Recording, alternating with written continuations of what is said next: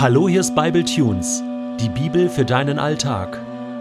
Der heutige Bible Tune steht in 1. Samuel 8, die Verse 10 bis 22 und wird gelesen aus der Hoffnung für alle. Samuel berichtete dem Volk alles, was der Herr ihm gesagt hatte.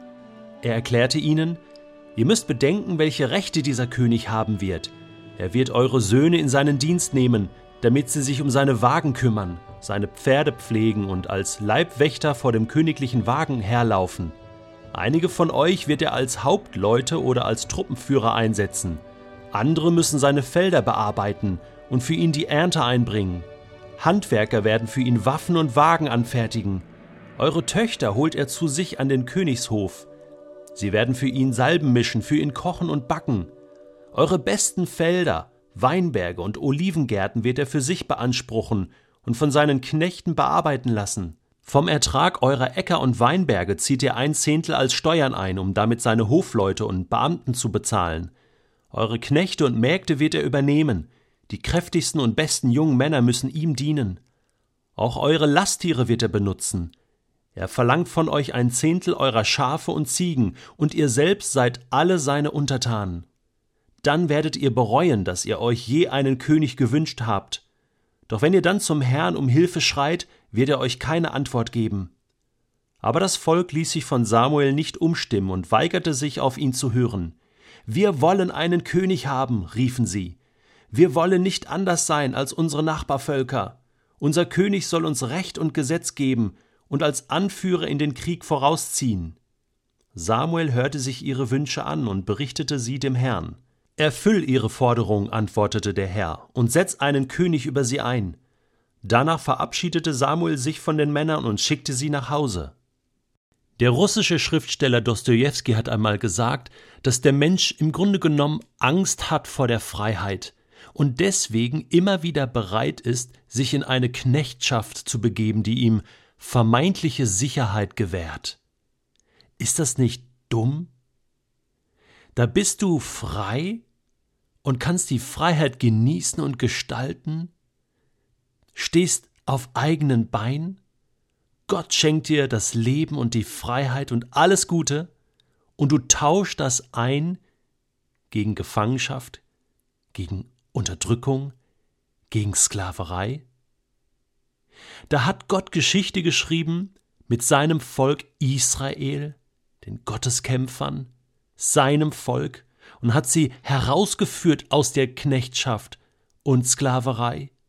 Herausgeführt, weggeführt von falschen Königen, vom falschen Leben im Grunde genommen hinein in die Freiheit, mit seinen Spielregeln, in ein neues Land, was nun ihnen gehört, hineingeführt in eine Staatsordnung, die sich Theokratie nennt, das heißt Gott herrscht, aber sein Volk kann frei leben und vertraut diesem Gott. Und nun ist Israel bereit, das einzutauschen gegen eine Monarchie.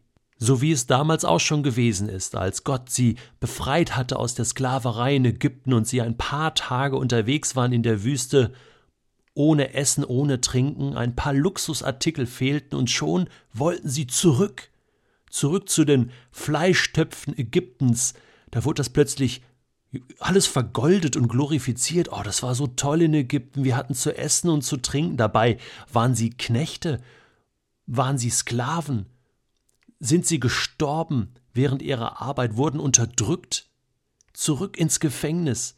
Ist das nicht dumm? Warum sind wir Menschen so? Warum geben wir diese neue Freiheit, das, was Gott uns geben will, das ewige Leben, manchmal weg? für ein paar Cent, für eine Unfreiheit. Warum geht dieser junge Sohn zu seinem Vater und sagt, hey, ich halte es hier nicht mehr aus, teil mir das Erbe aus, ich will weg von hier, ich will weglaufen. Warum steckt das in uns Menschen drin, dass wir am liebsten weglaufen wollen vor Gott? Dass wir am liebsten unser eigenes Ding machen wollen? So wie Israel auch. Sie wollen eigentlich nicht mehr Israel sein, denn Israel ist Gottes Volk und nicht Volk irgendeines Königs. Sie wollen in Eigenregie leben. Sie wollen nicht mehr direkt mit Gott zu tun haben, sie wollen einen menschlichen Herrscher, einen menschlichen König. Der soll ihnen sagen, was sie zu tun oder zu lassen haben, und sie sind bereit, all die Opfer zu bringen. Ja, der wird uns unterdrücken, wir müssen Steuern zahlen, der wird uns unsere Töchter nehmen, all das, ja. Und, und wir Menschen sind so blöd und gehen diesen Tausch ein. Ist das wirklich so? Ich habe in mein Leben hineingeschaut und habe einige Punkte entdeckt, wiederentdeckt, wo ich immer wieder bereit gewesen bin, das Gute, was Gott mir angeboten hat, auszuschlagen und einzutauschen gegen etwas, was viel weniger gut war. Viel weniger. Aber ich wollte es so. So wie Israel damals auch. Wir wollen einen König. Wir wollen das. Wir wollen dich nicht mehr, Samuel. Auch Samuel wurde quasi gekündigt. Ja? Sein Wort galt nichts mehr. So schnell geht das. Plötzlich ist das alles wertlos. Und was Gott jetzt tut, ist faszinierend. Er lässt das zu. In Römer 1 heißt es mal, dass er Menschen dahin gibt, dass er sie quasi loslässt und sie das erleben lässt, was sie sich so sehr wünschen. Er gibt sie dahin. Das ist eigentlich etwas Übles, wenn Gott uns loslässt und, und laufen lässt, manchmal auch in unser Verderben lässt. Aber der Vater hält den jungen Sohn nicht auf. Er gibt ihm sein Erbe und sagt, lauf, lauf los, geh, tu, was du willst. Und wir Menschen müssen vielleicht diese Erfahrung machen. Was kommt denn dabei heraus, wenn ich das tue, was ich will? Und wie ist das nochmal, wenn ich das tue, was Gott will? Das ist eine ganz, ganz kritische Situation hier in der Geschichte Israels und Gott lässt los. Ist das nicht Wahnsinn?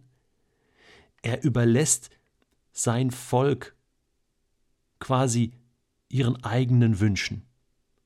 Und nun kommt ein ganz neues Kapitel in die Geschichte Israels hinein. Ein neues Kapitel wird aufgeschlagen sozusagen. Das Kapitel der Könige. Wir wollen so sein wie unsere Nachbarvölker. Dieser ständige Vergleich mit den anderen und nicht dieses sich besinnen auf das, was wir in Gott an Reichtum haben. Dieses Vergleichen, was dazu führt, dieses fehlt mir, das ist anders. Und es nicht aushalten wollen, dass Gott so gerne einen Unterschied durch dich und mich machen will in dieser Welt, auch durch Israel damals. Meine Güte, warum halten wir das nicht aus? Warum immer diese Gleichmacherei? Warum halte ich das nicht aus? Warum lasse ich Gott diesen Unterschied nicht machen? Und ich frage mich jetzt am Ende des heutigen Bibletunes, wo mache ich eigentlich noch einen Unterschied? Aus gegenüber den Menschen, die um mich herum ohne Gott leben? Wo ist zu erkennen in meinem Leben, dass ich an einen König im Himmel glaube?